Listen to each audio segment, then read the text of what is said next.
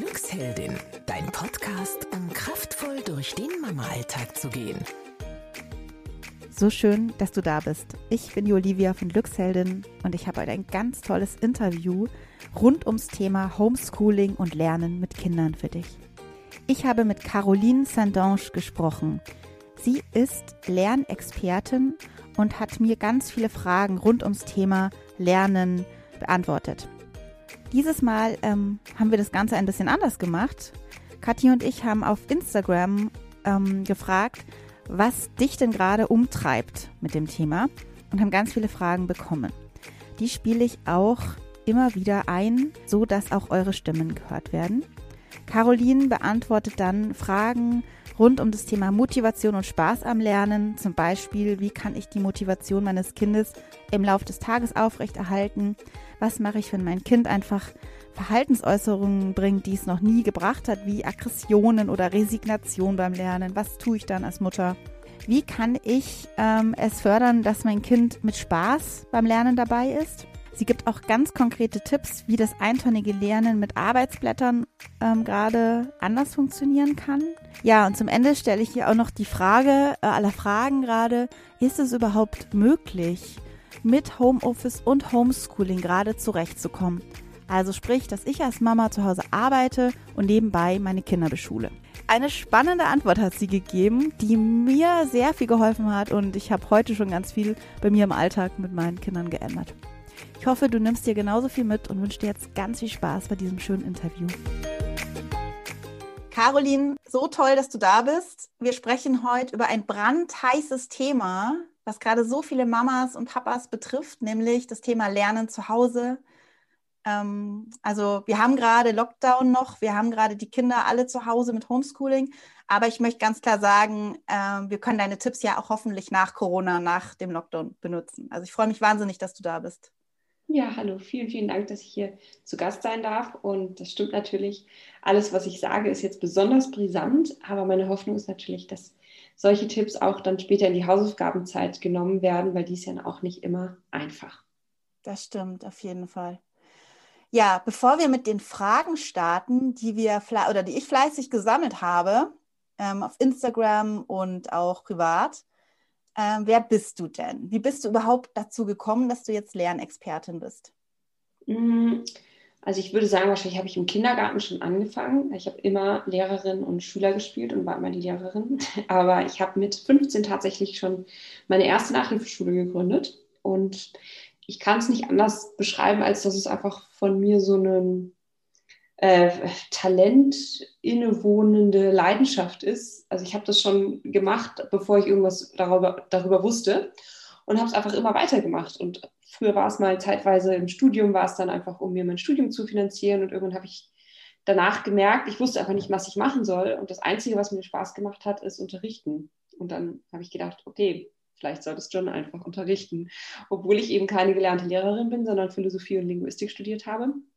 Mhm. Und daraus hat sich dann einfach entwickelt, dass ich immer besser und immer besser wurde. Und dann bin ich zu Teach First Deutschland gegangen. Das ist ein zweijähriges Leadership-Programm, wo man an einer Brennpunktschule arbeitet mhm. und speziell dafür ausgebildet wird, mit diesen Schülern aus sozial unfassbar schwierigen Verhältnissen zu arbeiten, die natürlich mit sehr vielen Problemen zur Schule kommen, viele Lücken haben, Lernschwierigkeiten. Und dann haben wir durch dieses Programm aber zwei Jahre lang ganz tolle Coachings erhalten, wie wir mit diesen Kindern trotzdem professionell und gut lernen können. Und da habe ich dann, glaube ich, die meisten Tools nochmal dazugelernt und habe danach gesagt, das ist eigentlich was, das sollte allen Kindern und allen Eltern und allen Lehrern zugänglich gemacht werden, weil alle könnten davon profitieren, von mhm. diesen ganzen Tools, die bei den schwierigen Kindern funktionieren, die funktionieren aber ganz bestimmt auch bei den normalen oder ganz einfachen Kindern. Genau. Schön. Und du hast auch erzählt, du warst ähm, in München mal die gefragt, also eine der gefragtesten Nachhilfelehrerin. Ja. ja, ja, genau. Also in München habe ich zehn Jahre gewohnt und war da sozusagen äh, wahrscheinlich unter den Top drei gefragtesten Mathe-Nachhilfelehrern, was in München viel bedeutet, weil in München sind ja die ja. Schulen sehr schwer und alle Kinder sollen aber trotzdem aufs Gymnasium. Und das hat, äh, hat mir großen Spaß gemacht, genau. Also insofern Mathe bin ich äh, voll Profi. Ja, und ähm, du hast auch, was ich mir als Mama von drei Kindern gemerkt habe, auch ein ganz tolles Konzept, die Magic Hour Genau. Das ist ein Konzept, was ich mir selber ausgedacht habe und dabei geht es darum, dass Kinder innerhalb von einer Stunde, eben der Magic Hour, alle ihre Hausaufgaben schaffen. Und das ist sozusagen eine ganz intensive Lernstunde. Und in meinen Lerncoachings bringe ich Eltern eben bei, wie sie diese, Lern diese Magic Hour bei sich zu Hause implementieren können, damit eben dann wirklich die gesamten Hausaufgaben, Schulaufgaben innerhalb von einer Stunde abgehackt sind und man dann viel mehr Zeit für all die Dinge hat, die Kinder ja eigentlich viel lieber machen wollen würden. Ja, schön. Und ich glaube, dass ähm, ich hoffe, dass wir davon auch jetzt profitieren können, weil wie schön wäre es, wenn meine Tochter in einer Stunde gerade fertig wäre mit dem Ganzen. Ja, also im Homeschooling ist wahrscheinlich eine Stunde äh, zu wenig, aber ja. da kann man auf jeden Fall zwei schaffen und maximal drei. Ich würde mhm. sagen, auf keinen Fall müß, müsste irgendein Kind länger als drei Stunden da sitzen, wenn man okay. sich anschaut, wie viel die gerade zu tun haben. Aber ich weiß von vielen Eltern, dass die Kinder den gesamten Tag da sitzen und dass es ein ja. riesiger Kampf ist und ewig lange überreden und so weiter. Aber es ist nur, weil da sehr viel Verzögerungstaktiken ja. bei den Kindern dabei sind und nicht, weil es tatsächlich so viele Aufgaben sind. Ja. Ja, ich kann es bestätigen. Also ich habe ja nur ein Schulkind zu Hause. Aber es ist wirklich so, wir haben am Anfang, starten wir noch motiviert. Also sie startet mittlerweile recht motiviert, aber dann geht es nach gefühlt zehn Minuten ne, äh, braucht sie für die erste Aufgabe schon lange ähm, diese Verzögerungstaktiken. Dann kommt sie immer rüber, schaut, was ich so mache, fragt dann so lapidare Fragen, die, ich, die sie eigentlich nicht fragen müsste. Ja? Das mhm. merke ich mhm. auch ganz ja. stark und es dauert ewig. Und wenn ich dabei sitze, auch wenn ich nur im Zimmer bin, geht es schon schneller. Aber ich bin halt berufstätig, wie wahrscheinlich viele Mamas. Mhm. Genau. Aber lass uns jetzt mal starten. Ich will gar nicht so viel von mir erzählen. Wir haben genug Fragen von anderen Mamas gesammelt. Hauptthema, ähm, würde ich jetzt mal sagen, mit dem würde ich auch gern starten, ist das Thema Motivation und Spaß am Lernen. Wie schaffe ich es, dass die Kinder eben motiviert sind? Und dazu habe ich eine Sprachnachricht. Wir versuchen mal was ganz Neues heute im Podcast. War deine Idee, Caroline? Also vielen Dank nochmal dafür. Ich spiele jetzt mal die erste Frage als Sprachnachricht ab. Meine Frage ist, wie kann ich die Motivation meines Kindes im Laufe des Tages beim Homeschooling aufrechterhalten. Okay, also die Sache ist, ähm, idealerweise wäre das Kind motiviert, weil es Spaß daran hat zu lernen, was es gerade lernt. Leider ist das in der Schule sehr, sehr oft nicht der Fall, was eigentlich komisch ist, denn an sich sind alle Kinder motiviert, lesen und schreiben und rechnen zu lernen. In der Schule passieren verschiedenste Dinge, die diese Motivation kaputt machen. Und dann hat man ein Kind zu Hause, was plötzlich einen Berg Hausaufgaben machen muss und eben keine Motivation dafür hat. Das ist schon mal kein guter Zustand. Mhm. Ähm, das muss ich einfach ganz klar sagen und auch aus Lernsicht kein guter Zustand, weil ich kann eigentlich nur etwas lernen, wenn ich diese Sache auch lernen möchte. Und sobald ähm, ich eine Sache lerne, irgendwie für die Mutter oder für eine Note oder weil ich es eben muss, ist die Motivation schon mal sehr, sehr niedrig und es ist schon mal sehr, sehr schwer zu lernen. Und sobald man etwas lernen will, geht es wahnsinnig einfach und schnell. Mhm. So, jetzt ist es so, dein Kind hat jetzt einfach den ganzen Tag seine Aufgaben, die hat es vielleicht von der Lehrerin bekommen, einen riesig großen Plan und hat komplett den Kontakt zur Klasse, den Kontakt zur Lehrerin verloren und schwebt wie in so einem losen Raum. Und bei Grundschülern muss man wissen, die lernen, lernen fast nur für ihre Lehrerin, ihren Lehrer. Ja. Ähm, das heißt, für die ist es besonders wichtig, dass sie so eine ganz, ganz enge Beziehung zu dieser Lehrkraft haben, mhm. weil sie hauptsächlich für die lernen. Das ist aber ganz normal, das ist nicht schlimm, das ist ganz normal. Mhm. Das ist nur das große Problem jetzt beim Homeschooling, weil das eben so fehlt. Gleichzeitig ähm, lernen Kinder einfach sehr viel besser im sozialen Verbund und brauchen dieses Gemeinschaftsgefühl. Die brauchen das Gefühl, sich in der Gemeinschaft aufgehoben zu fühlen. Auch das fehlt jetzt. Das heißt, wenn wir wollen, dass das Kind motiviert zu Hause lernt, müssen wir diese zwei Punkte so gut wie möglich auffangen. Also müssen wir zu Hause schaffen, eine Gemeinschaft zu, ähm, zu schaffen, in der dieses Kind sich wohlfühlt. Das geht am allerbesten, indem man einfach eine Minigruppe erstellt, dass man zum Beispiel sagt, okay, wir tun uns mit der Familie zusammen, da sind zwei Kinder in der gleichen Klasse, wir machen das zusammen, dann bist du schon mal nicht mehr alleine. Und ähm, das Zweite, was ich dann machen muss, ist, dass ich diese Aufgaben wahnsinnig kindlich aufbereite.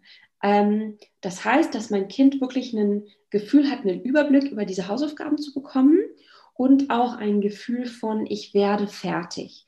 Und da kann ich Eltern wirklich nur empfehlen, da würde ich mir richtig Mühe geben. Das heißt, ich weiß, mein Kind muss heute diese acht Aufgaben machen in verschiedenen Fächern, dass ich die dann zum Beispiel auf Zettel schreibe und vielleicht habe ich einen kleinen Sohn, der sehr gerne äh, Sachen abfackelt. Und immer wenn er eine Sache gemacht hat, dann darf er diesen Zettel abbrennen. So, Ach, dass cool. er einfach so ein Gefühl bekommt für, oh, das habe ich geschafft, cool, jetzt sind hier nur noch drei Zettel und jetzt darf ich den auch noch abfackeln und so, ja. Wenn ich, ähm, äh, ich kann, kann aber auch natürlich auf die Rückseite irgendeinen coolen, coolen Gutschein schreiben oder irgendwas Cooles, was wir heute noch machen. Und das können die erst zusammenfügen, wenn sie alle gemacht haben. Und dann dürfen sie die erst umdrehen. Ja? Also da muss man so ein bisschen kreativ werden. Auf jeden Fall ist wichtig, dass ich die Aufgaben als Ganzes so vorbereite, dass mein Kind das Gefühl hat, ich komme tatsächlich voran. Mhm. Und wenn ich fertig bin, dann ist auch XY. Voll cool. Okay, spannend. Also du hast zwei Sachen gesagt. Erstmal schauen, dass dieser soziale Verbund da ist. Würde das online auch gehen, weil manche Eltern ja das auch gerade nicht wollen, dass ihre Kinder nicht andere treffen? Oder? Ähm, ja, es ist natürlich einfach für Kinder sehr, sehr schwierig. Also Kinder haben auch vor dem Lockdown nicht ohne Grund, haben die noch nie telefoniert. Für Kinder, Kinder treten nicht in Kontakt über Telefon und Videotelefonie. So nehmen die kein richtig, ich rede jetzt mal von Grundschülern, ja. ja, ja. Ähm, da würde ich lieber sagen, wenn man da vorsichtig sein will, dann sollen sie sich trotzdem jeden Tag mit jemandem draußen treffen. Ja. Oder ja. vielleicht für, für richtige Lernaufgaben sagen, okay, diese Stunde wirklich lernen, machen wir draußen. Da treffen wir uns mit der Freundin oder treffen wir uns im Garten und dann machen wir Lernspiele draußen, ziehen wir uns warm an. Ja. Ähm, ansonsten würde ich sagen, suche ich mir eine feste Familie, die treffen auch sonst niemanden, dann ist das auch eine relativ sichere Angelegenheit. Ja. Finde ich eine super Idee, ja. Genau, wir haben jetzt bei uns in der Klasse eben ein indisches Mädchen, das einfach gerade gar nicht zu Hause lernen kann, weil die Eltern ganz wenig Deutsch sprechen. Und mhm. ich habe jetzt eben überlegt, ob ich meine Tochter auch mit ihr zusammenstecke. Weil, und sie hat sich ja, das wäre auf jeden Fall wahnsinnig ja. nett, auch im Sinne ja. der Bildungsgerechtigkeit. Die Kinder tun mir besonders leid. Also ja. was sollen die denn machen? Genau. Ja, dann ähm, hatten wir, habe ich noch einen Punkt, der zu dieser Motivation passt. Und zwar hat mir eine Mama heute noch gesagt, dass ihr Kind relativ krasse Verhaltensweisen gerade zeigt, dass diese, diese, die es sonst einfach nie zeigt. Und ist wirklich stark aggressiv gegenüber ihr, ja, in dem Fall, ähm, hat heute zum Beispiel auch überhaupt nichts gemacht für die Schule. Und ja, was kann man da als Mama machen? Ich kann mich so gut in diese Mama hineinversetzen, auch weil ich habe ja auch das Gefühl, die Lehrerin schreibt mir das ja, es gibt Schulpflicht gerade. Ja, mein Kind muss ja lernen. Mhm. Ähm, also ich bin unter diesem Druck, aber mein Kind hat halt im Moment gerade diese Phase, wie auch immer die ist. Und was soll ich da tun? Also dieses Kind, ähm, was so aggressiv gegenüber der Mutter agiert und komplett in die Verweigerung tritt, das ist, ähm, also so sagt man das so im Fachgenre, das ist auf der niedrigsten ähm, Entwicklungsstufe des Lernens, weil es sich sozusagen heraus, rauszieht aus dem Lernen. Mhm. Also wenn es sozusagen noch dagegen kämpft, ist sogar noch besser. Also die Mutter kann wissen, sozusagen, solange sie noch kämpft, ist besser, als wenn sie gar nichts mehr macht. Ja. Wenn ein Kind gar nichts mehr macht, dann ist wirklich ähm, Holland in Not. Trotzdem ist es natürlich für diese Mutter jetzt sehr schwierig. Wichtig zu wissen, das Verhalten eines Kindes äh, macht immer Sinn. Also ein Kind verhält sich nicht äh, falsch oder so, sondern das macht für dieses Kind gerade Sinn.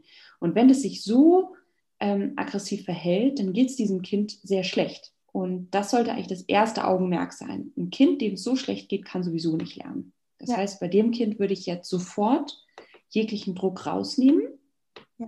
und ähm, wahrscheinlich zwei Wochen gar nicht lernen. Das Kind kann ja auch einfach krank sein, das ist ja überhaupt kein Problem. Ja. Und würde mich darum kümmern, dass mein Kind wieder in seine Kraft kommt. Und das macht man am allerbesten durch ganz viele Dinge, die mein Kind ja auch lernen muss. Wenn ich jetzt also zum Beispiel ein siebenjähriges Mädchen habe, ein siebenjähriges Mädchen kann schon lernen zu waschen. So, dann bringe ich dem jetzt bei, wie wäscht man eigentlich? Was sortiert man wie? Wie viel Waschmittel? Wie heiß? Mhm. Ähm, ein siebenjähriges Mädchen kann auch einen Kuchen backen. Ähm, das kann ganz, ganz viele Dinge tun. Ja. Und dann würde ich einfach diese zwei Wochen nutzen, äh, sehr, sehr viel Zeit in der Natur zu verbringen, weil Natur und Bewegung draußen einfach wirklich sehr heilsam ist und vor allem für solche Kinder. Ja. Und ganz viele von diesen Erfahrungen machen. ich kann etwas, ich kann etwas lernen, ich kann etwas schaffen, ich kann etwas beitragen. Und durch diese Erfahrungen wird dieses Kind hoffentlich wieder in seine Kraft kommen. Ja. Und wenn ihr dann das Gefühl habt, erstmal ist wieder zu Hause Frieden eingekehrt und ich habe erstmal wieder mein Kind wieder, ja, ich erkenne mein eigenes Kind wieder, dann ganz, ganz langsam beginnen. Und zwar vielleicht mit dreimal fünf Minuten. Sagen, okay, fünf Minuten machen wir jetzt super doll konzentriert diese Aufgabe. Dann machen wir eine Pause. Dann machen wir nochmal fünf Minuten und dann nochmal. Und das reicht für den ersten Tag. Ja. Und ähm, das Allerwichtigste überhaupt ist, dass ihr immer im Guten bleibt. Also es muss immer eine fro frohe Stimmung zu Hause sein. Niemals weinen, niemals schreien, niemals kämpfen. Wenn alles das schon ist, dann ist das Lernen sowieso schon vorbei. Also ja, deswegen ja. sage ich auch immer Eltern so, lasst es dann einfach. Ihr macht es nur noch schlimmer. Ja. Ihr gefährdet eure Beziehung zu eurem Kind. Und es lernt gerade sowieso nichts. Das heißt, man tut viel besser daran zu stoppen und dann mit so kleinen Schritten anzufangen und die eben immer nur zu erhöhen, solange man noch in diesem positiven Bereich ist. Und sobald man merkt, ach, wir driften wieder in die negativen, dann fährt man wieder ein bisschen zurück. Eine Mama hat auch noch eben irgendwie gesagt, Moment, ich suche es gerade. Eltern als verlängerter Arm der Schule, was ich gerade auch meinte, der Druck und ja, trotzdem die Eltern-Kind-Beziehung nicht belasten. Ja, das ist einfach total schwierig, weil das Problem ist ja auch, wir haben ja, wir sagen die ganze Zeit Homeschooling, es ist ja überhaupt kein Homeschooling, hm. sondern echtes Homeschooling, wie das jetzt irgendwie vielleicht Amerikaner oder sowas machen, da entscheiden ja die Eltern, was gelernt wird. Und jetzt entscheiden die Lehrer und die Eltern ja. müssen es ausführen. Und das ist eine ganz schlechte Kombination, weil auch ein Lehrer entscheidet es ja auch aus einem kompletten Vakuum heraus. Der hat ja die Kinder auch seit vielen Wochen nicht gesehen, weiß nicht, wie sind die heute drauf, wie geht es denen. Wenn ich normalerweise in der Klasse unterrichte, habe ich ja immer ein Gefühl, und dann, wenn ich merke, die Luft ist raus, dann reagiere ich darauf als Lehrkraft und mache was anderes. Das geht jetzt aber nicht. Ich kann einfach nur Aufgaben geben. Das heißt, auch Eltern müssen sich hier auch ihrer Kraft bewusst werden, dass sie sagen so, ich bin da, ich kenne mein Kind, ich sehe mein Kind, ich sehe, wie das gerade ist und ich entscheide auch jetzt ist genug. Punkt. Ja, Schulpflicht hin oder her. Also ruhig da ein bisschen mehr in die Kraft gehen und sagen, äh, so geht es nun mal leider nicht. Und ähm, das ist meine Verantwortung und eben meine Verantwortung auch, dass ich mich jetzt hier nicht mit meinem Kind zerstreite. Ich sage auch immer allen Eltern, bitte macht die Zeit jetzt so blöd, wie sie ist, macht sie für eure Kinder trotzdem so, dass sie dann irgendwann später da an eine schöne Zeit zurückdenken. Ja, und ja. nicht an eine schlimme Zeit. Weil Gott sei Dank haben wir ja keinen Krieg, sondern haben wir nur, nur in Anführungszeichen Pandemie. Das heißt, wir in unserer kleinen Mini-Bubble zu Hause können es uns eigentlich schön machen. Ja, ich habe noch eine Sprachnachricht. Ich spiele sie jetzt einfach mal vor. Caroline, was können wir machen, dass die Kinder ihren Spaß am Lernen nicht verlieren? Also den Spaß am Lernen verlieren sie eben durch negative Lernerfahrungen. Das heißt, jedes einzelne Mal, wo eben Druck aufgebaut wurde und das Kind eigentlich schon lange nicht mehr will und eben so über seine Grenzen gehen muss. Ähm, also jedes Mal, wo ein Kind weint beim Lernen oder so. Das sind alles die Momente, wo der Spaß am Lernen verloren geht und wo das Kind mit Lernen, mit Hausaufgaben machen, mit Schreiben, mit Rechnen anfängt, was Negatives zu verbinden. An sich ist das ja was total Positives. Also ich meine, ihr wisst alle, euer Kind, wenn es irgendwie puzzelt, macht ja irgendwie auch Spaß. Ne? Das ist auch schwierig, muss man sich auch konzentrieren. Ähm, also Kinder machen ja bis zum Grundschulalter wahnsinnig viele Dinge, die Konzentration erfordern, die Fingerspitzengefühl erfordern. Und trotzdem weinen sie da nicht, weil da eben der Druck nicht da ist. Und wenn ich jetzt diesen Druck immer wieder aufbaue, dann kommt es eben zu diesen negativen Lernerfahrungen. Und die sollte man einfach tunlichst vermeiden und da immer als Mutter dazwischen gehen und immer, wenn man merkt, die Konzentration sinkt, ähm, dazu gibt es eine gute Faustregel. Ein Kind kann sich maximal die doppelte Anzahl der Lebensjahre konzentrieren. Also kann sich ein Siebenjähriger maximal 14 Minuten konzentrieren, eine Zehnjährige maximal 20 Minuten konzentrieren. Und das einfach immer im Blick haben und spätestens nach dieser Zeit eine Pause machen, weil eben diese blöden Momente kommen, wenn sich ein Kind nicht mehr konzentrieren kann. Dann fangen die Fehler an, dann guckt man über die Schulter und sagt, was ist alles falsch? dann wird es immer schlimmer, die Zahlen verschwimmen, weil es kann sich ja nicht mehr konzentrieren. Mhm. Dann ist man als Mutter verzweifelt, denkt, wieso checkt die das nicht? Haben wir auch gerade gemacht. Mhm. Und dann wird es blöd. Das ja. heißt, immer bevor diese Konzentration abfällt, eine ähm, prophylaktische Pause einbauen. Mhm. Völlig egal, auch wenn man das Gefühl hat, hey, ist doch noch alles gut. Nee, nee, nee, Vorsorge ist vor der Sorge. Und äh, diese Pausen, da kann man sich alles Mögliche auf der Welt ausdenken. Entscheidend ist, dass da Bewegung ist, Lachen, Tanzen, äh, Kopf frei und die kann auch ganz kurz sein, ja. Also einfach ein lautes Lied anmachen, drei Minuten abrocken und wieder hinsetzen, ist alles wieder gut. Genauso gut kann man aber auch sagen, ähm, Schuhe an, einmal im Block rennen und wieder herkommen. Auf jeden Fall ist keine Pause, am Tisch sitzen zu bleiben und zu warten, bis die drei Minuten vorbei sind. Das ist keine Pause. Und natürlich nicht aufs Handy schauen. Und wenn man das macht, dann kommt man eben nie in diese negativen Momente und dann ist auch der Spaß beim Lernen sehr viel höher. Und dann kann man natürlich einfach noch sowas machen, dass man sagt, wir setzen uns jetzt ein Ziel und ähm, wenn wir so ein Ziel erreichen, das ist ja ein richtig cooles Gefühl. Das heißt, wenn wir uns zum Beispiel am Anfang der Woche das Ziel gesetzt haben, ähm, wir lernen 20 Wörter mit CH laut. So. Und am Anfang denkt das Kind, oh Gott, ist ja ganz schrecklich und so viele und so weiter. Und am Ende hat es es geschafft und dann reflektiert ihr darüber und sagt, guck mal, wie cool, du hast es echt geschafft. Das ist dann zum Beispiel ein positives Lernerlebnis. Und all diese positiven Sammlungen, die werden dann, dann im Endeffekt dazu führen, dass dein Kind eben den Spaß am Lernen nicht verliert. Schön. Hört sich sehr gut an, ja. Gut, dann machen wir gleich mal weiter mit ähm, Frage 3. Hast du Tipps und Tricks, wie ich das etwas eintönige und etwas dröge vorgegebene Lernen der Grundschule mit einfachen Mitteln und ohne dass ich dabei sein muss, ähm, auflockern kann für mein Kind? Also einfache Tipps und einfache Mittel habe ich, ohne dass du dabei sein musst, nicht. Also ein Grundschulkind kann nicht ähm, alleine lernen, außer es ist so spielerisch, dass es das dann sehr, sehr gerne alleine macht. Aber das ist dann wahrscheinlich wieder nicht das genau, was es dann für die Schule machen soll.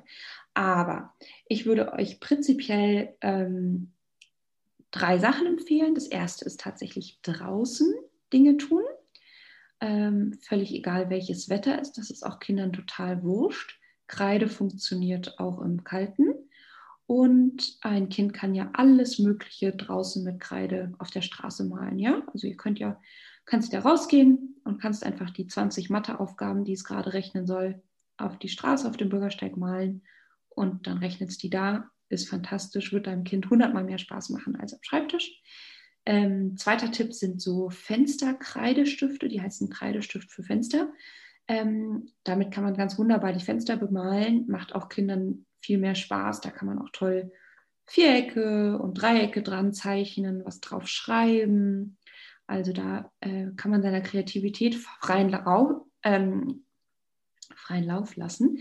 Und äh, dann ist einfach alles schön, was mit Bewegung ist. Also dass man alle Dinge, die gelernt werden müssen, mit Bewegung verbindet. Ein schönes Beispiel ist zum Beispiel so ein Laufdiktat, dass man ähm, den Text, der abgeschrieben werden muss, an die eine Ecke vom Zimmer legt und das Heft und den Stift an die andere Ecke.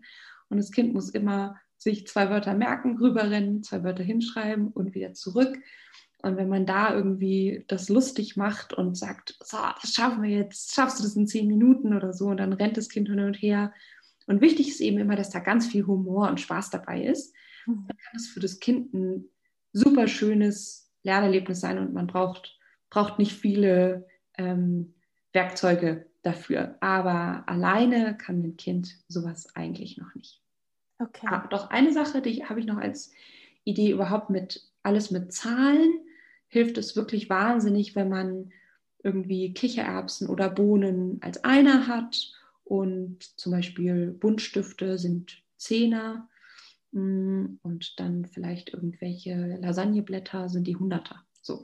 Und damit kann man dann irgendwie schön die Sachen legen. Und dann kann das Kind, wenn es rechnet, sich die Sachen legen und es hilft wahnsinnig. Das ist so Montessori-Style, braucht man keine teuren Montessori-Werkzeuge kaufen, kann man auch einfach Sachen nehmen, die man in der Küche hat.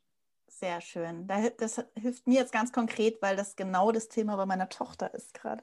Ähm, ach, spannende Fragen haben wir noch. Ähm, was, genau, kommen wir zum Thema selbstgesteuertes Lernen. Ähm, was meine Tochter aus der Verfassung bringt, sind Aufgaben, die nicht eindeutig formuliert sind. Für uns Erwachsene sind die Fragen völlig klar, aber für meine Tochter ist es nicht klar. Sie ist dann blockiert und kommt nicht weiter. Meist führt das zum Streit, weil man keine Geduld hat, es fünfmal zu erklären. Also ich weiß jetzt leider nicht so genau, was sie mit nicht eindeutig formulierte Aufgaben meint. Also es, ich kann mir jetzt gerade gar nicht vorstellen, vielleicht weißt du, was ja, sie da meint.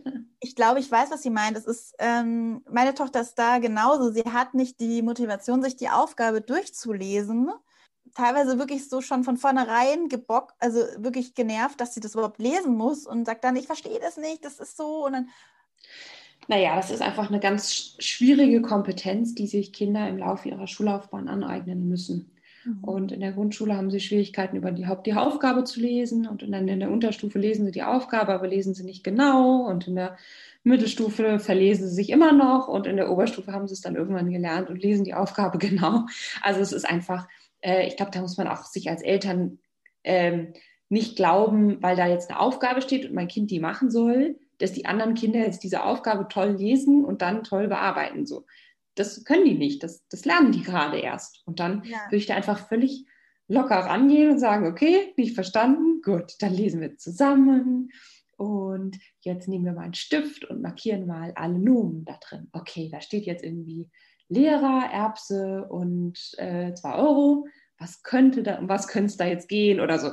Also einfach ein bisschen helfen ähm, und das aufbereiten. Was Kindern auch total hilft, ist, wenn man so kleine Zeichnungen macht für, was hier getan werden muss. Also zum Beispiel einen Mund für, wenn man da was lesen soll oder einen Stift, wenn man was schreiben soll. Ähm, dann haben die, ist es für sie leichter, sich nochmal zu merken, was war bei der Aufgabe zu tun. Mhm. Aber da würde ich einfach äh, total liebevoll mit umgehen und es einfach ganz in Ruhe und Schritt für Schritt erklären, bis das Kind sich sicher fühlt und weiß, was hier zu tun ist, weil es ist nichts schlimmer, als vor einer Aufgabe zu sitzen und nicht zu wissen, mhm. was man hier tun muss. Und da sage ich auch immer Eltern, setzt euch mal selber in, die, in diese Lage, ja. Ihr habt selber mhm. in eurem täglichen genau solche Momente, ja. Ich habe jetzt irgendwie am Wochenende an meiner Website gesessen und bin verzweifelt, weil ich die nicht mit so einem SEO-Tool ver verknüpfen konnte. Und ich konnte es einfach nicht und ich wusste nicht, wie es geht. Und dann sitzt man da und kann es nicht und weiß, man muss es machen. Es ist ein furchtbares Gefühl. Und genauso geht es deinem Kind mit dieser für dich so wahnsinnig einfachen Drittklässleraufgabe. Ja. Es ist für dein Kind genauso. Und da ähm, würde ich ganz viel Mitgefühl haben und einfach genau so viel begleiten, wie mein Kind das braucht. Schön. Ja, du gibst mir gerade ganz viel Kraft und ich glaube ganz viel Spaß auch. genau, weil jetzt kommen wir nochmal zu einem Punkt, in dem ja viele Mamas auch sind. Ähm, und zwar ähm, Arbeit zu Hause, also Homeoffice und Homeschooling in Anführungszeichen. Das Kind sitzt ähm, nebenan. Das schreibt jetzt gerade diese Mutter, dessen, deren Frage ich jetzt ähm, gleich vorlese. Und ähm, sie selber ist nebenan und will gerade ungestört eine Videokonferenz machen. So, sie schreibt, ähm, wir haben immer wieder das Gefühl, dass Fragen einfach nicht richtig von meiner Tochter gelesen werden und sie dann lieber einfachheitshalber alle zehn Minuten ins Büro platzt, anstatt nachzudenken. Genau die Sache wieder, die du gerade gesagt hast. Genau, da ist es egal, ob ich gerade telefoniere oder in einer Videokonferenz stecke. Das macht mich irre, schreibt sie. Ja, das ist aber einfach ganz normal. Also, Gibt es da eine Möglichkeit, dass ich es irgendwie vorbereite für meine Tochter jetzt? Also ich, auch ich, ja, dass sie das. Ähm, also ich bin der Meinung, dass Homeoffice nicht mit Homeschooling kombinierbar ist. Ähm, es, ich finde es sehr viel sinnvoller, wenn man sagt, ich mache zwei bis drei Stunden komplett präsent mit meinem Kind Homeschooling mhm. und ähm, mach dann lieber acht Stunden Beschäftigung, indem ich irgendwie jedes Bastelset bei Amazon bestelle und was auch immer, dass das mein Kind dann irgendwie macht. beschäftigt ist, genau, ja. und es darf zwei Filme hintereinander schauen und whatever. Aber ähm, ich würde kein Homeoffice während dem Homeschooling machen. Ja. Ich würde mich an den gleichen Tisch setzen. Ich würde nicht die ganze Zeit mit Argusaugen über den Aufgaben des Kindes schweben. Überhaupt nicht. Das ist ein ganz blödes Gefühl, wenn man was schreibt und jemand anderes guckt einem so über die Schulter. Sondern ich würde mich da hinsetzen und eine ganz einfache Aufgabe machen. Also ja. das kann zum Beispiel sein, dass man Kochbücher durchblättert und äh, einen Plan für die Woche schreibt, was will ich kochen oder dass man irgendwelche Geburtstagskarten schreibt oder Belege ablegt. Etwas, wovon man sehr leicht aufgucken kann, wo man nicht gestresst ist, wenn ja. man davon gestört wird. Weil jedes Mal, wenn du gestresst darauf reagierst, führt es wieder zu so einem negativen Lernerlebnis für dein Kind. Ich mache hier gerade was, ich soll hier gerade was machen, ich komme nicht klar, Mama motzt mich an. Das sind alles negative Lernerlebnisse, die im Endeffekt dazu führen, dass das Kind nicht mehr gerne lernt. Und ich meine, die meisten haben ja Gott sei Dank einen Partner zu Hause und wenn beide arbeiten, dann muss man sich da wirklich einfach aufteilen und dann sagt jeder, okay, ich gebe eine eineinhalb Stunden von meinem Homeoffice ab, du gibst eineinhalb Stunden ab und wir sind präsent mit dem Kind oder den Kindern beim Homeschooling, weil das funktioniert einfach nicht, wenn man das mit halber Präsenz macht. Wenn das ginge, könnten ja auch Lehrer noch einen weiteren Job machen. Das geht nicht. Also selbst wenn, eine, wenn eine Klasse da sitzt und still eine Arbeit schreibt, kann ein Lehrer nichts daneben her machen. Es geht gar nicht so sehr ums Abschreiben, sondern der muss die Präsenz im Raum halten. Und dieses diese Präsenz und Konzentration und Aufmerksamkeit zu halten, das ist eine richtige, richtige Aufgabe. Und von einem Zehntklässler kann man das erwarten, dass der Aufgaben auch mal alleine kann, aber von einem Grundschüler nicht. Ja, okay. Ja, danke für deine klaren Worte, weil ähm, ich habe nämlich noch was. Jetzt, ähm, du weißt ja, dass wir mit Glückselden eben äh, Mamas helfen, die äh, erschöpft sind und da auch ja, vielleicht auch manche kurz vom Burnout stehen. Und ich erlebe jetzt eben ganz viele, denen es so geht. Und es haben ganz viele geschrieben, ich schaffe es noch nicht mal eine Frage zu formulieren für Caroline, weil ich einfach so erschöpft bin. Eine hat sich gewagt und hat gesprochen. Hallo, ich bin die Doris, die Mama von drei Kindern. Und ähm, ja, mich nervt jetzt im Homeschooling vor allem, dass ich nichts und niemandem mehr gerecht werde. Weder mir noch den Kindern. Dass ich da keine Balance mehr finde zwischen der ganzen Alltagshektik und auch so der Ruhe für mich. Und ähm, ja, bin ziemlich oft genervt und gestresst, weil die Dinge ja nicht machbar sind. Also man kann nicht arbeiten und gleichzeitig ein, Kind durch den Schulalltag führen. Ich habe einen Erstklässler auch zu Hause. Und ähm, so nach und nach ähm, geht mir da auch die Energie aus, ähm, weil der Haushalt ist ja auch noch da und ähm, die Dinge sind einfach viel zu viel. Ja, das ist so eigentlich mein Hauptproblem an der ganzen Geschichte. Hm. Und ja. Glaub, so geht es gerade ganz vielen Mamas. Ja, super vielen. Total. Und das ist, das nervt mich auch so wahnsinnig an der an der Politik, weil denen nicht wirklich klar ist, wie krass das ist. Irgendwie habe ich gelesen, dass nur drei Ministerpräsidenten kleine Kinder zu Hause haben oder hatten und so, ja.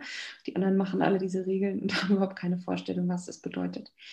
Ähm, ja, also wenn man auf dem Zahnfleisch geht, ähm, dann ist das Einzige, was man machen kann, ist sich das eingestehen und weniger zu machen. Ähm, wichtig ist wirklich kein Multitasking eben mhm. wirklich sowas wie Homeschooling und Homeoffice gleichzeitig. Das führt nur zu Stress. Die Kinder merken das, man macht sowieso gerade keinen guten Job. Ähm, das Multitasking würde ich als allererstes aufhören. Und ich würde mir in dem Fall unbedingt eine Partnerfamilie suchen. Also ich habe das schon so vielen gesagt und die haben das dann gemacht und sind mir so dankbar, habe wirklich wahnsinnige Dankes-E-Mails bekommen. Also mhm. stellen wir uns vor, irgendwie zwei Paar, jeweils zwei Eltern mit jeweils zwei oder drei Kindern, die haben sich zusammengetan und dann hat, ähm, haben die ja sozusagen vier Elternteile und die haben sich schon mal vier Wochentage aufgeteilt. Das heißt, ein Vater hat dann eben die vier bis fünf Kinder den gesamten Tag alleine und die anderen drei können ganz entspannt in ihrem Homeoffice sitzen, haben Zeit, alleine Mittag zu essen, haben Zeit, mal Sport zu machen, weil die Kinder wirklich mit diesem einen Vater den Montag verbringen und am nächsten Tag, Dienstag, verbringen sie den mit der Mutter von einer anderen Familie. Und ähm, dadurch hat jeder drei komplett freie Tage. Dann kann man auch irgendwie mit dem Chef abmachen, du, Dienstag arbeite ich gar nicht mehr, weil Dienstag muss ich mich um fünf Kinder kümmern, aber dafür die anderen Tage arbeite ich toll. Ähm, da arbeite ich dann vielleicht zehn Stunden. Ähm, also es ist nicht machbar alleine. Es ist einfach eine Überforderung, die, die ist, es ist nicht menschenmöglich, dreimal am Tag oder fünfmal am Tag irgendwelches Essen vorzubereiten und Haushalt zu machen und Homeschooling und Homeoffice. Es funktioniert nicht. Und das sollte man sich einfach eingestehen und sich Hilfe suchen, indem man eben so eine Partnerfamilie hat. Und viele Bundesländer erlauben das auch explizit, weil da irgendjemand Schlaues im Ministerium sitzt und sagt, es geht auch nicht anders. Und ähm, wenn das aus irgendeinem Grund wirklich nicht möglich ist, dann würde ich mich tatsächlich beim Homeoffice krank melden. Ähm, ja. Dann würde ich, glaube ich, sagen, ist die Bildung der Kinder äh, wichtiger als ähm, das Homeoffice. Aber das ist natürlich auch meine Meinung. Ich kann da nicht hinter die Kulissen schauen, wie wichtig der Job ist und so weiter und so fort. Ja, ja. Es kommt ja auch immer es, drauf an in jeder Genau, es ist zu viel, das kann ich sagen und nicht verzweifeln, weil man das nicht schafft. Man kann das nicht schaffen. Okay, danke dir. oh, jetzt bin ich ein bisschen raus. Ähm, jetzt haben wir noch, glaube ich, genau, zwei ganz spannende letzte Fragen. Also die vorletzte Frage. Und meine Frage ist, kann sich eigentlich prinzipiell deiner Meinung nach ein Erstklässler per Video und per Arbeitsblättern selber das Lesen und Schreiben beibringen? Ähm, also prinzipiell kann der das. Es gibt ja sogar Kinder, die gar nicht zur Schule gehen. Also die haben gar nicht Homeschooling, sondern die sind, das nennt man Unschooling und die bringen sich auch Lesen und Schreiben bei. Mhm. Also das geht auf jeden Fall. Frage ist immer die Motivation. Und beim Lesen und Schreiben ist es auch so, dass es da sehr, sehr unterschiedlich ist, wann da dieses Fenster aufgeht. Also nur weil man in der ersten Klasse ist, heißt es nicht, dass das Fenster bei einem schon offen ist und man das gerade schon wirklich lernen kann. Ähm, beim Lesen und Schreiben lernen hilft tatsächlich nur so positiv wie möglich. Denn die Motivation, lesen zu lernen, ist ja sehr, sehr hoch. Die Kinder sind ja umgeben von einer Welt aus Schrift jedes Plakat, überall, überall ist Schrift, überall liegt was rum mit Schrift. Eigentlich ist die Motivation sehr, sehr hoch, das zu entziffern. Ähm, es gibt aber leider sehr, sehr viele Kinder, wo die Lehrer oder die Eltern oder was auch immer schaffen, so viel Druck und Negativität aufzubauen, dass diese Kinder nicht mehr gerne lesen wollen. Was eigentlich total unnatürlich ist. Es ist so, wie wenn ein Kind sagt, ach nee, laufen will ich nicht, obwohl alle um ihn herum laufen. Ja. Alle Kinder wollen laufen. Und genauso ist es eigentlich mit dem Lesen. Ähm, mein Tipp ist einfach nur, Druck raus, ganz entspannt angehen, ähm, wirklich nur mit Freude und äh, bloß keinen Druck machen, bloß nicht schimpfen, weil was nicht funktioniert und echte Lese- und Schreibanlässe schaffen. Das ist eigentlich das Allerwichtigste. Also echter Leseanlass ist zum Beispiel, dass die Tante deinem Kind eine Postkarte schreibt. Und dann kommt die an ja. und dann soll, will dein Kind natürlich die lesen. Mhm. Und da benutzt die Tante bitte idealerweise eine Postkarten-App, damit es dann nämlich in Druckschrift gedruckt ankommt. Ah, weil so eine Schreibschrift kann ein Kind noch nicht lesen. Mhm. Aber ähm, das wäre zum Beispiel ein echter Leseanlass. Genauso ist ein echter Schreibanlass, ähm, dass dein Kind vielleicht mal die Einkaufsliste schreibt. Und ähm, dann musst du das ja lesen können. So. Und dann hat das Kind plötzlich ein Interesse zu wissen, wie man eigentlich Erdbeeren schreibt oder so. Schön. Und die letzte Frage noch. Ähm, spiele sie einfach mal vor. Ob es denn irgendwelche Dinge gibt, die man tunlichst vermeiden sollte? Also was gar nicht geht oder womit man halt überhaupt nichts Gutes tut. Also welche Don'ts, so habe ich es verstanden. Mhm. Was euch absolut nicht sagen oder tun vor meinem Kind? ähm, also viele, viele, viele. Ich fange mal an, in keiner besonderen Reihenfolge. Äh, erstens, nicht schlecht über die Lehrkraft oder die Schule reden. Das bringt deinem Kind gar nichts. Egal wie blöd du den Lehrer und die Schule und alles, was die machen, findest, dein Kind machst du es dadurch nur noch schwerer. Dein Kind ist auf dieser Schule, dein Kind muss mit diesem Lehrer klarkommen den Aufgaben, die dieser Lehrer stellt. Und am allerbesten respektiert es diese Lehrkraft als Autoritätsperson. Und wenn es von dir äh, vermittelt bekommt, dass der irgendwie nicht gut ist und der kann es gar nicht und der macht es schlecht oder so, wird es für dein Kind unermesslich viel schwerer. Äh, zweitens ist Schreien und Schimpfen in Bezug auf Lernen. Lernen beaufsichtigen braucht viel Geduld. Ich weiß es ganz genau. Ich habe mit Kindern gearbeitet. Da schlägt man die Hände über dem Kopf und denkt, es kann doch nicht wahr sein. Aber sobald ich das Kind das spüren lasse, habe ich das Kind verloren. Ja. Und das muss man sich immer wieder klar machen. Das ist, deswegen ist es eben keine so leichte Aufgabe. Und deswegen, ich, leider werden ja in Deutschland Lehrer nicht so sehr wertgeschätzt, aber es ist eben nicht so leicht, Lehrer zu sein. Ähm, und man macht da wahnsinnig viel kaputt. Und deswegen sagen, wenn mir Eltern schreiben, so hier gibt es jeden Tag Streit und Tränen und Geschrei, dann sage ich immer so, da seid ihr schon in einem ganz, ganz schlechten Bereich gelandet, ja. Aus dem müssen wir erstmal wieder raus. Und dann kann es weitergehen. Also man kann sich das so vorstellen, Lernen ist ja, dass im Gehirn neue Verbindungen geknüpft werden. Und es braucht fürs Gehirn wahnsinnig viel Energie und Ressourcen. Und ähm, wenn das Gehirn aber mit was anderem beschäftigt ist, dann macht es das nicht. Da gibt es drei ganz wichtige Voraussetzungen und das ist, dass man warm ist, dass man satt ist und dass man wach ist. Wenn eins dieser drei Dinge nicht vorhanden ist, kann das Gehirn nicht lernen, weil das sind so drei fundamentale Dinge. Ähm, da konzentriert sich das Gehirn erstmal drauf. Also wenn ein Kind sagt, ich habe Hunger, dann könnt ihr das Lernen abbrechen, weil das wird nichts. Kann, natürlich weiß man selber als Mutter, ist das jetzt irgendwie ja. ein Trick oder hat es wirklich Hunger, ne? Aber gut. Ähm, genauso auch müde, wenn ein Kind müde ist, braucht man nicht mehr weitermachen. Was anderes ist, sind äh, negative Emotionen wie Wut, Ärger, Angst. Auch diese Emotionen sind so stark im Gehirn, dass sie jegliches Lernen verhindern. Und kein Kind kann unter diesen Emotionen lernen. Das heißt, wenn ihr wegen Lernen Streit habt, dann werden ja diese Emotionen deinem Kind kommen und dann wird es noch weniger lernen können. Mhm. Und das ist schwierig, sehe ich ein, weil man braucht da eben viel Geduld und viel Fingerspitzengefühl und viel Mitgefühl und ganz viel Einfühlungsvermögen.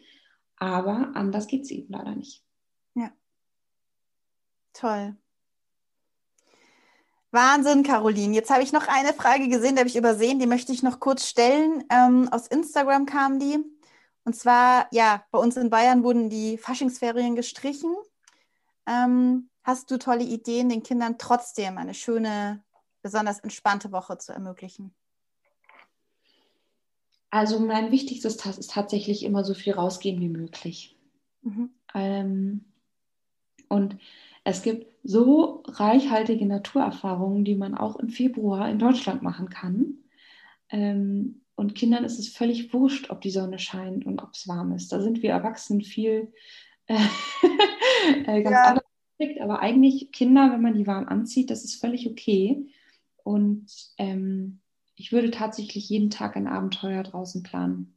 Und ihr könnt ein tolles äh, Lagerfeuer machen und ihr könnt auch eine Nachtwanderung machen und ihr könnt Stockbrot machen und ihr könnt, ich habe heute, war ich an der Isar unterwegs und da hatten Kinder einen riesigen Unterstand aus ganz vielen Ästen und Laub gebaut und es war eine richtige Höhle. Und wenn ich mir vorstelle, was für einen Spaß die Kinder dabei hatten, diesen Unterstand zu bauen, einfach nur im Unterholz, ja. ähm, das sind die Erfahrungen, die dann bei Kindern bleiben und vor allem, wenn dann nach zwei Stunden irgendwie die Mama rauskommt und eine Thermoskanne mit Kakao und Keksen bringt Ach, ähm, das sind so die schönen, schönen Erinnerungen und die kann man genauso im Lockdown ermöglichen Toll. wie sonst auch. Ja. ja, mein Zweijähriger kann auch schon das Wort Geocache sagen. so viele Geocaches schon gesucht haben. Ja, schön. Caroline, wo finden wir dich? Wenn jetzt unsere Hörerinnen sagen, ich will jetzt Caroline, ich will alle Tipps mhm. noch abgreifen, die sie so hat. ja, also ich sammle tatsächlich alle meine Tipps äh, einfach nur auf meiner Instagram-Seite. Die heißt Learn Learning with Caroline. Der englische Name kommt daher, dass ich das ursprünglich mal alles auf Englisch machen wollte. Und Learn Learning, also Lernen, Lernen mit Caroline, mit mir, ähm, ist die Instagram-Seite und da lade ich fast jeden Tag was hoch und habe auch viele Stories und reagiere da eigentlich auch ziemlich schnell auf Nachrichten.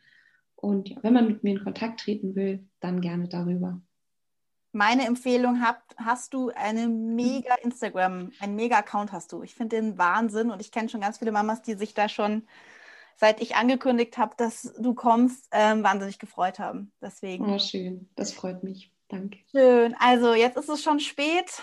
Ähm, genau. Vielen Dank für das tolle Interview, Caroline. Wir bleiben in Kontakt.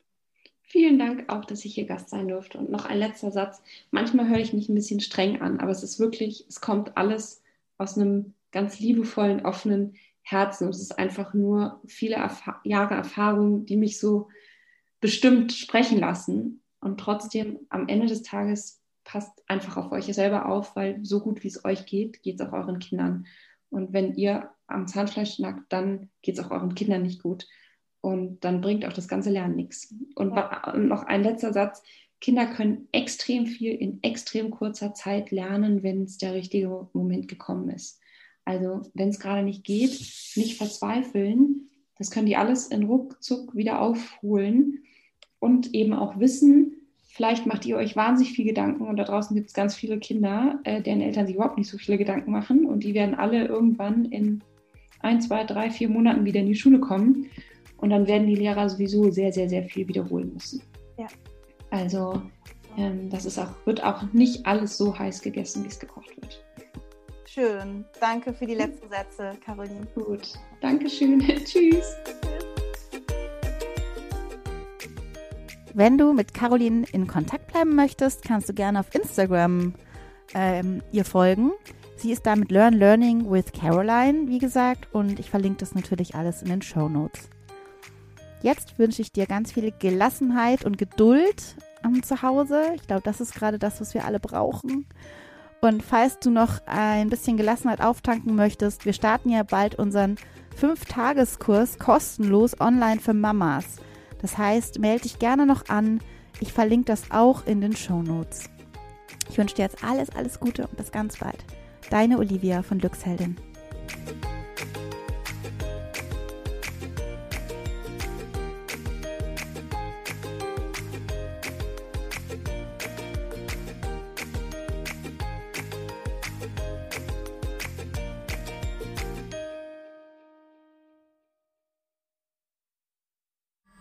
Alle Podcasts jetzt auf podyou.de, deine neue Podcast-Plattform. Podyou.